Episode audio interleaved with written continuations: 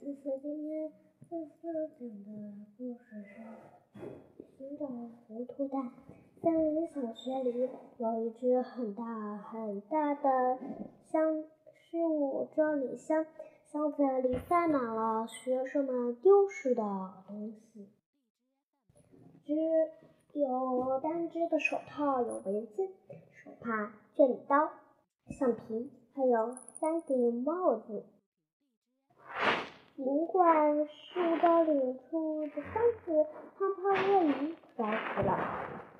管事物站里香的胖胖鳄鱼着急了，因为这些东西丢失的东西都快把箱子给都把快把箱子给塞满了。可是小朋友们。小学生们一个人都没有来领，真是一些糊涂蛋，连自己的东西丢了也不知道。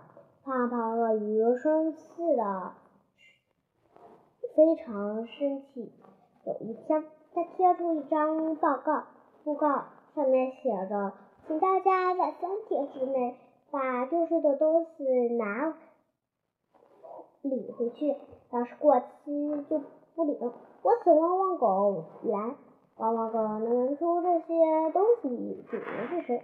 到时我会把这些人的照片堆在森林报道的糊涂蛋专栏里。大家看了不告，大伙着急了，都来树照里向向去寻找自己丢失的东西。小松鼠领回了自己的手套，小狗精领回了卷笔刀，黑熊领回了掉失的掉的围巾，双胞胎小刺猬尖尖和刺刺领了两顶一模一样的花帽子。可是最后失物，可是失物招里上还有一顶红帽子。了，胖胖熊把汪汪狗请来，汪汪狗挺得意，它又用自己最灵敏的鼻子嗅出这个糊涂蛋。汪汪狗抱起抱起这个帽子，左闻闻，右闻闻，前闻闻，后闻闻，大家紧张的看着汪汪狗，不知道它找出的糊涂蛋是谁。汪汪狗闻了老半天，才回过神儿来。